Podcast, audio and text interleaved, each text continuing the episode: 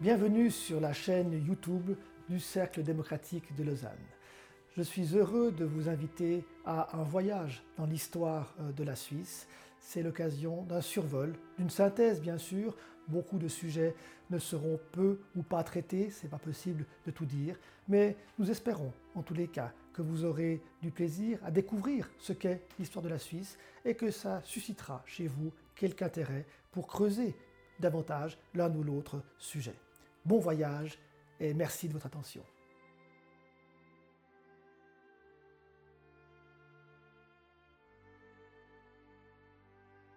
Autour de ce mouvement lancé par Stempfli et qui revendiquait la Savoie, s'organise ainsi peu à peu une aile gauche radicale qui va prendre son essor surtout à partir de 1860 avec le mouvement dit démocrate. Ce mouvement démocrate a deux objectifs. D'une part, elle veut repenser le rôle de l'État central. Elle veut renforcer ses, pré... veut renforcer ses prérogatives, y compris dans un domaine social euh, qui est de plus en plus agité, car euh, désormais, avec l'évolution du capitalisme, avec l'évolution de l'économie mondiale, dans laquelle la Suisse est impliquée par les traités internationaux, les traités commerciaux qu'elle commence à, à signer avec d'autres pays, eh bien, la question ouvrière va se poser de plus en plus et les grèves vont se multiplier à partir de 1860. Entre 1860 et 1914, euh, on compte, en effet pas loin de 2000 conflits du, du travail. Donc la situation se tend sur le côté social. Mais l'autre axe d'action et de réflexion des démocrates touche à la démocratie directe après des expériences nombreuses qui ont été faites, déjà dans le canton de Vaud en 1845, puis dans d'autres cantons après 1848, les institutions de référendum et d'initiative populaire se répandent avec succès et s'estime qu'il est temps de les transposer au niveau fédéral. Cette aile gauche démocrate, cette aile gauche des radicaux, hein, ce mouvement démocrate, est aussi en lien avec de nombreuses organisations ouvrières proches des radicaux, comme la Société du Grutli, fondée en 1838, et qui organise le monde ouvrier naissant et qui restait sous la coupe des radicaux, mais aussi de la première internationale, fondée en 1864, dont pas seulement de radicaux sont assez proches alors, de même que l'Association internationale pour la paix. Ces démocrates vont remporter de nombreux succès à partir de 1860 en Suisse septentrionale et orientale et connaîtront leur plus grand succès à Zurich où ils parviennent à renverser le gouvernement en place qui était encore sous la domination des amis de Alfred Escher. Donc cette gauche radicale euh, s'installe au, au, pouvoir dans de nombreux cantons et influence désormais de façon directe la question de l'avenir de la Suisse. Mais ce n'est pas le seul mouvement qui réorganise et qui prend de plus en plus d'influence dans le jeu politique suisse. Le monde catholique se réorganise lui aussi sous l'impulsion de Pie IX et de son syllabus proclamé en 1864, qui dénonce les erreurs de la démocratie et du libéralisme. Donc l'Église catholique et les catholiques suisses, euh, d'abord gênés, euh, mais vont rester solidaires du discours pontifical, vont se, euh, ce discours va se durcir à l'égard des grandes réformes du libéralisme et de la démocratie.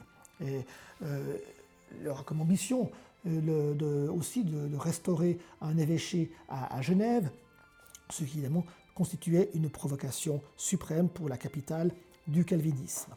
Donc les questions sont nombreuses pour cette Suisse de cette deuxième moitié du XIXe siècle, avec sa gauche radicale qui s'anime, qui avance avec une nouvelle vision de l'État central, en même temps un catholicisme conservateur qui reprend de la vigueur en Suisse et qui évidemment va défendre euh, à fond ses convictions fédéralistes et ses traditions.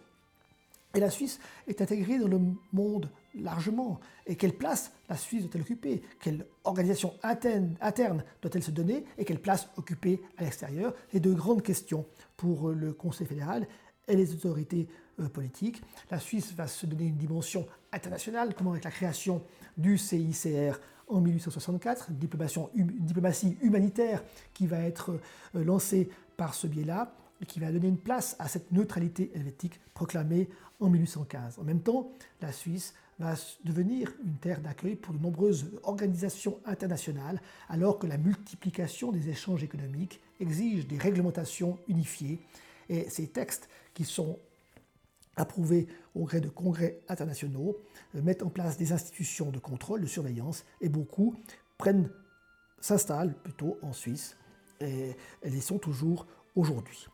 Reste la question de l'organisation interne du pays? Faut-il centraliser davantage la Suisse? Faut-il réformer la Constitution de 1848 Le débat redémarre en 1866. Le Conseil fédéral est assez euh, divisé. Deux figures le dominent.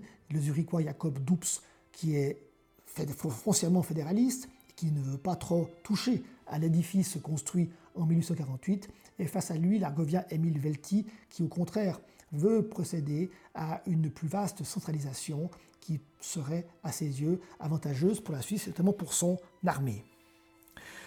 Ce projet de 1866 échouera en 1867. Il avait été aussi rendu nécessaire par euh, la volonté de la Suisse de, conclure un accord commercial avec la France, et la France exigeait une liberté d'établissement totale pour les, ses citoyens de confession juive. Euh, cette liberté d'établissement n'était pas accordée aux juifs, désormais elle le sera. Mais ce sera la seule réforme qui sera acceptée dans ce paquet d'idées nouvelles par le, peuple. Toutes les autres qui visaient à renforcer la centralisation du pays seront balayées. Mais les partisans d'une centralisation ne désarment pas et vont construire leur combat sur une alliance, de nouveau un peu contre nature, entre les partisans du libéralisme manchestérien, qui veulent abolir en Suisse les derniers obstacles à la libre circulation des biens, des personnes et des marchands et des, services à l'intérieur euh, du, pays, et en même temps les démocrates, l'aile gauche radicale, qui, ne veut, qui, continue à, plaider pour un renforcement de l'État central euh, dans différents secteurs, notamment un secteur social, le secteur de l'éducation en particulier, et bien sûr euh, l'armée. C'est une motion déposée par le fédéraliste radical vaudois Louis Ruchenet qui va mettre le feu aux poudres en 1869. Ruchenet estime injuste certaines dispositions qui existent encore en Suisse, par exemple dans le droit du mariage. Euh, une personne ne peut être, se voir interdire d'épouser une personne d'un autre canton parce qu'il faudrait accéder au droit de bourgeoisie de l'autre canton et ce droit peut être refusé à des, à des personnes dont les ressources financières sont jugées insuffisantes c'est une atteinte à la liberté que ne supporte pas Ruchenet et que plus personne ne supporte. Donc tout le monde veut réviser ce système-là. Ruchenet propose de passer par une loi ou par un concordat, ce système de contrats intercantonaux qui fait florès depuis 1803 et qui permet de résoudre des questions concrètes sans passer par des compétences remises euh, à la Confédération. Mais les démocrates et la droite économique, si on veut, ne veut entendre parler de ce système-là, ils veulent, une, révision complète de la Constitution et vont profiter de cette motion pour lancer le chantier de la révision qui sera placé sous le slogan Un droit, une armée. Une centralisation de nombreux secteurs juridiques, notamment dans le secteur économique, secteur des affaires, secteur du droit civil, et puis alors une centralisation de l'armée, car on sait que l'armée suisse, alimentée par ses contingents fédéraux, serait trop faible en cas d'attaque venue de l'extérieur. Et ce que la guerre de 70, de 1870, la guerre franco-prussienne montrera, la Suisse ne sera évidemment pas impliquée, mais la mobilisation laborieuse des troupes aurait été dramatique pour l'armée suisse elle avait dû être envoyée au front. Donc les travaux commencent, interrompus brièvement par euh, la guerre, et reprennent euh, dès que la paix est proclamée, déboucheront sur un projet en 1872 qui sera cependant battu une fois de plus par une alliance contre nature, en l'occurrence les catholiques conservateurs de Suisse centrale et orientale, et, orientale, et des radicaux romans, très fédéralistes, qui s'opposent à ce texte jugé beaucoup trop centralisateur.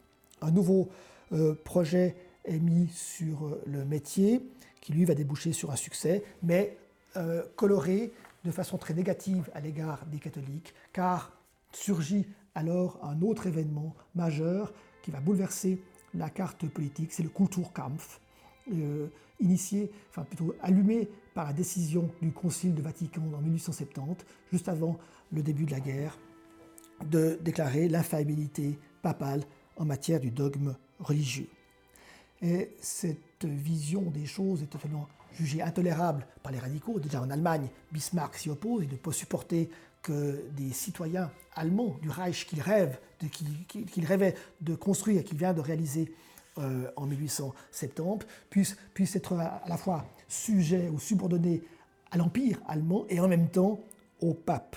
Les radicaux euh, alémaniques principalement, mais aussi euh, je le vois, sont aussi choqués par cette décision et ne peuvent supporter que par ce biais, l'Église catholique se mêle encore davantage de la vie politique et sociale et s'oppose vigoureusement à cette décision devenue de, Rome, mettant dans l'embarras les catholiques suisses qui, de nouveau, euh, n'étaient pas forcément enthousiastes à de telles idées, mais restent fidèles à, Rome.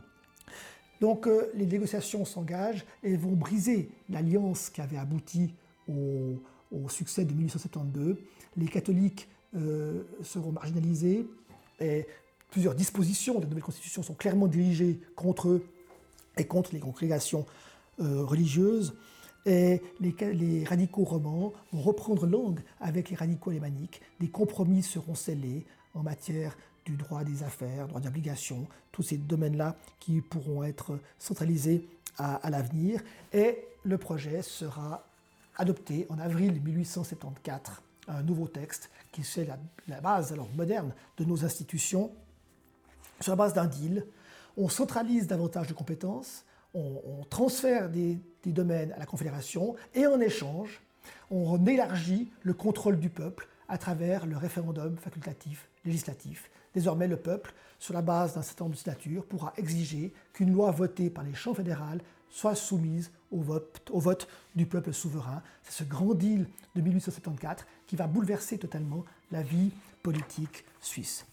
Ce texte est adopté pour les radicaux, eh bien c'est quasiment leur programme d'action qui est ainsi validé. Les radicaux vont s'atteler et s'imaginent déjà euh, transformer les uns après les autres les grands principes qui ont été adoptés dans la nouvelle constitution et les mettre en musique dans la réalité, sur l'armée, sur la Banque nationale par exemple. Tout le programme radical est ainsi euh, décliné, y compris avec les grandes dispositions visant à la laïcité de l'école en particulier, la laïcisation de la société contre les catholiques euh, par une centralisation, par exemple, de l'école que les radicaux se réjouissent, entre guillemets, de mettre en œuvre. Mais le référendum, cette nouvelle idée issue de ce grand compromis de, de 1874 et portée initialement par les démocrates, eh bien ce référendum va bouleverser complètement la vie politique suisse. Je vous remercie de votre attention. N'hésitez pas à nous transmettre euh, vos commentaires et vos questions et vous trouverez encore d'autres vidéos sur notre chaîne YouTube. À bientôt.